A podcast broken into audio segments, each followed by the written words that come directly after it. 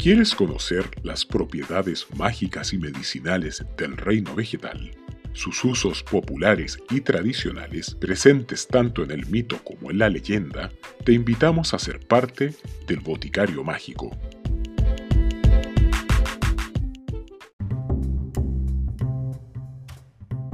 El sauce.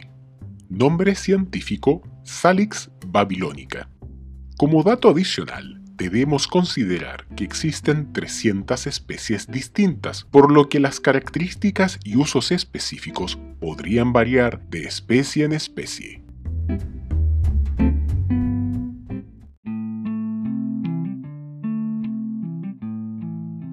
Se le conoce también con el nombre de Mimbe, Saya, Sauce Blanco y Sauce Plateado, siendo mi nombre preferido el Sauce Llorón.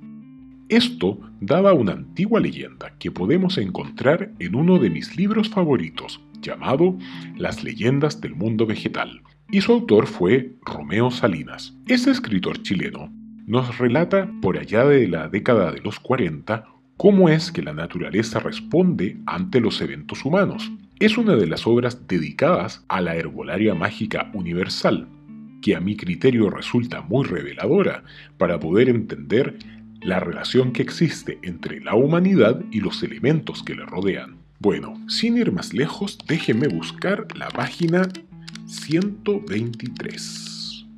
Aquí está.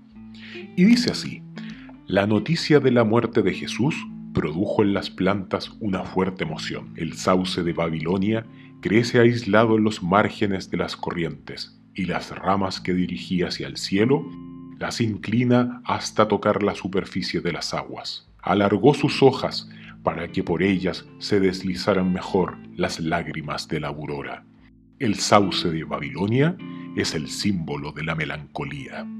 Este párrafo denota un hecho muy importante porque nos devela hace 80 años atrás cómo los espíritus naturales o elementarios, como los definía Paracelso, tuvieron una reacción sensitiva ante el dolor y el sufrimiento de un amado maestro.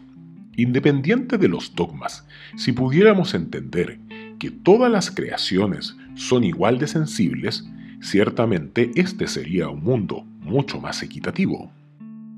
Entre paréntesis, si lo desean, pueden visitar la Biblioteca Nacional, para obtener más información sobre las plantas chilenas en la tradición y la leyenda. Y claro, si se encuentran en regiones o fuera de Chile, solo es cosa de buscar en el sitio web de la Biblioteca Nacional, quien en un esfuerzo de recuperación cultural se ha dedicado a digitalizar estas maravillosas obras. Así que hoy no existe excusa para poder obtener el conocimiento. Ahora bien, para poder continuar con mi relato, les cuento también que los celtas les conferían poderes adivinatorios, por lo que cuando debían tomar decisiones importantes en sus vidas, que estuvieran relacionadas con el futuro, solían sentarse cerca de ellos para poder obtener visiones proféticas.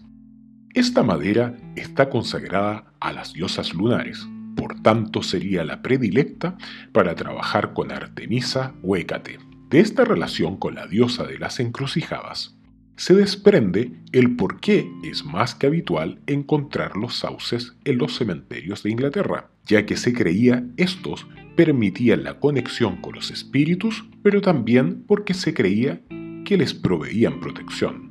Inclusive se les asoció a la inmortalidad y al renacimiento, porque es capaz de renacer aunque sea talado totalmente. Para los wicanos es una de las maderas más importantes para poder elaborar sus varitas, cetros y escobas, todas las anteriores asociadas por tanto a la magia lunar. Si desean obtener más información asociada a ello, pueden buscar en mi canal de YouTube, Boticario Mágico, el programa titulado La magia del reino vegetal y sus influencias planetarias, para entender cuáles son las distintas relaciones asociadas a ella. El sauce se ha utilizado desde la antigüedad para protegerse de los ataques negativos. Si quisiéramos elaborar un incienso de protección sin tener muchos ingredientes, podríamos hacerlo perfectamente con un poco de hojas de sauce seco e incienso blanco. Ahora si quisiéramos agregarle una cuota de poder, podríamos agregarle polvo de sándalo. Ya con ello tendríamos una buena preparación para poder erradicar cualquier mal.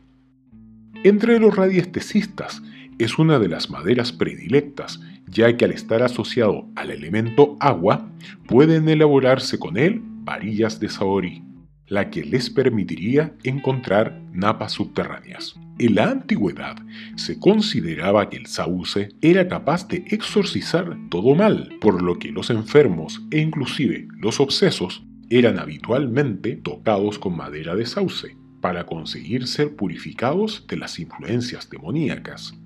De ahí la expresión popular toco madera.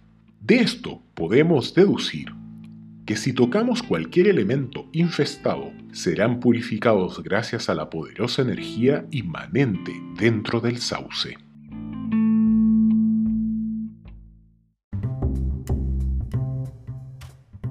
Propiedades medicinales.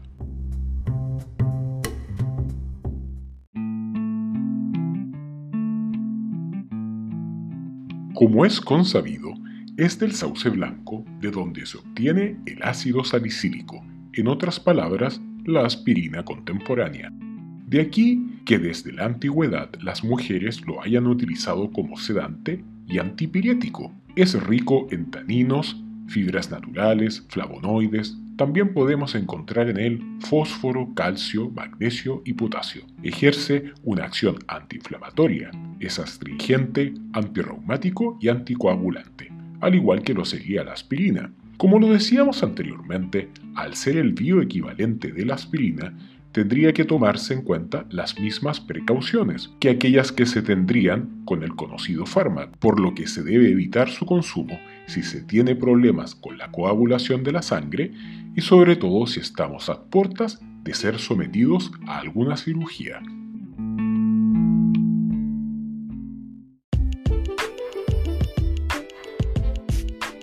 Les agradecemos de antemano que se hayan tomado el tiempo de escuchar este programa y si desean conocer más sobre estos temas, nos pueden encontrar en nuestras redes sociales, en Twitter, Instagram o directamente visitando el sitio web www.boticariomágico.com.